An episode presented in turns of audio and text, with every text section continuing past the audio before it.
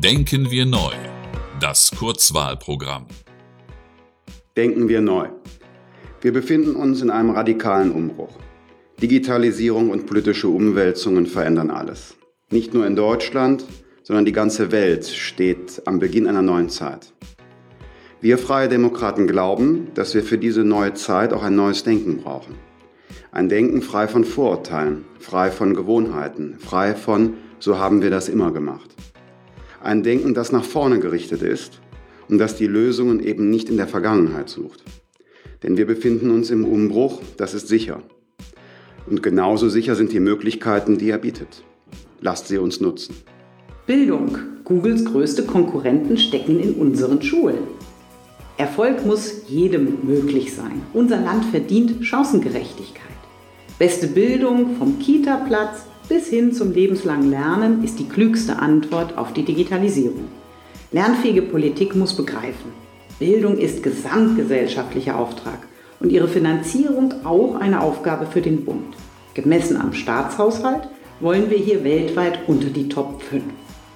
Eine gute Lösung ist besser als 16 schlechte.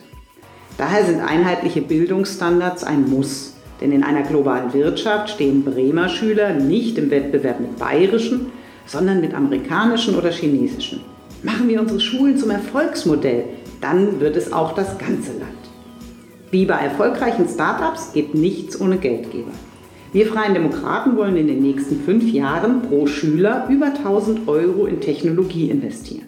Berufe von morgen erfordern Kreativität, Neugier und den Umgang mit modernster Technik. Vielen Schulen aber fehlt sogar ein anständiger Internetanschluss. Lebenslanges Lernen muss endlich von Lehrern gelebt werden. Konsequente Aus- und Weiterbildung ist Kernbestandteil unserer Digitalstrategie. Auch unsere Schulen müssen dazu lernen können. Geben wir ihnen Gestaltungsfreiheit bei Personal, Organisation, Budget und Schwerpunktsetzung. Denn wer selbst entscheidet, übernimmt Verantwortung und kommt so zu besseren Ergebnissen. Ein besseres Schüler-Lehrer-Verhältnis sorgt für gleiche Startbedingungen in Brennpunktschulen. Für unser Ziel, weltbeste Bildung, müssen wir alle umdenken.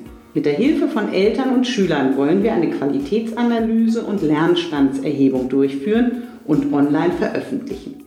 So machen wir Lernerfolge messbar. Digitalisierung, warum Deutschland ein Digitalministerium braucht. Die Große Koalition verschläft die Chancen des gigantischen Umbruchs durch die Digitalisierung. Jegliche Aufbruchsstimmung ist im Kompetenzgerangel zwischen fünf Ministerien verloren gegangen. Stopp, Neuanfang. Deutschland braucht ein Digitalministerium. Schaffen wir eine zentrale Schnittstelle für das bestimmende Thema unserer Zeit. Geben wir den Startschuss für die Herkulesaufgabe flächendeckender Glasfasernetzausbau.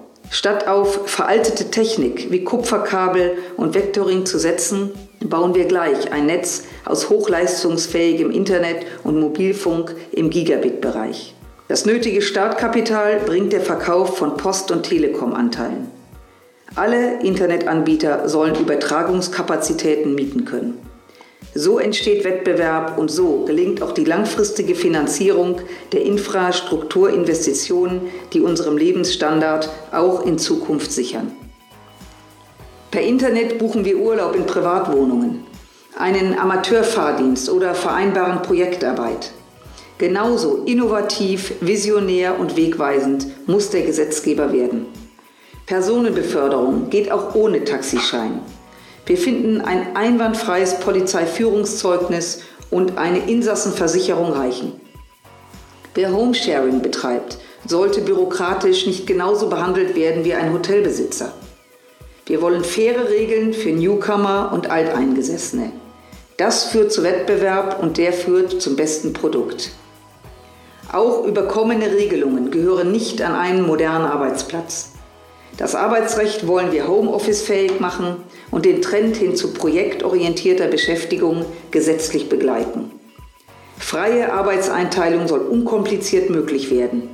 Nur die wöchentliche Höchstarbeitszeit von 48 Stunden soll einen festen Rahmen vorgeben. Wir wollen vereinfachen und entlasten, denn nur Freiheit bringt Fortschritt. Rechtsstaat.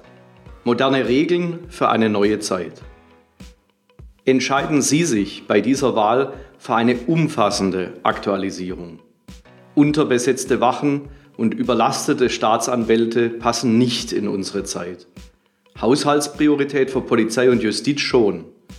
Ausreichend und gut ausgestattetes Personal fängt mehr Verbrecher, nicht Gesetzesverschärfungen. Ein moderner Rechtsstaat ist durchsetzungsfähig und schützt seine Bürger, also Ja zu mehr Sicherheit, aber Nein zu Vorratsdatenspeicherung, Staatstrojaner und mehr Überwachung. Datenschutz, Datentransparenz und Datensouveränität sind Freiheitsgaranten des 21. Jahrhunderts. Deutschland braucht moderne Gesetze, zum Beispiel ein reformiertes Familienrecht.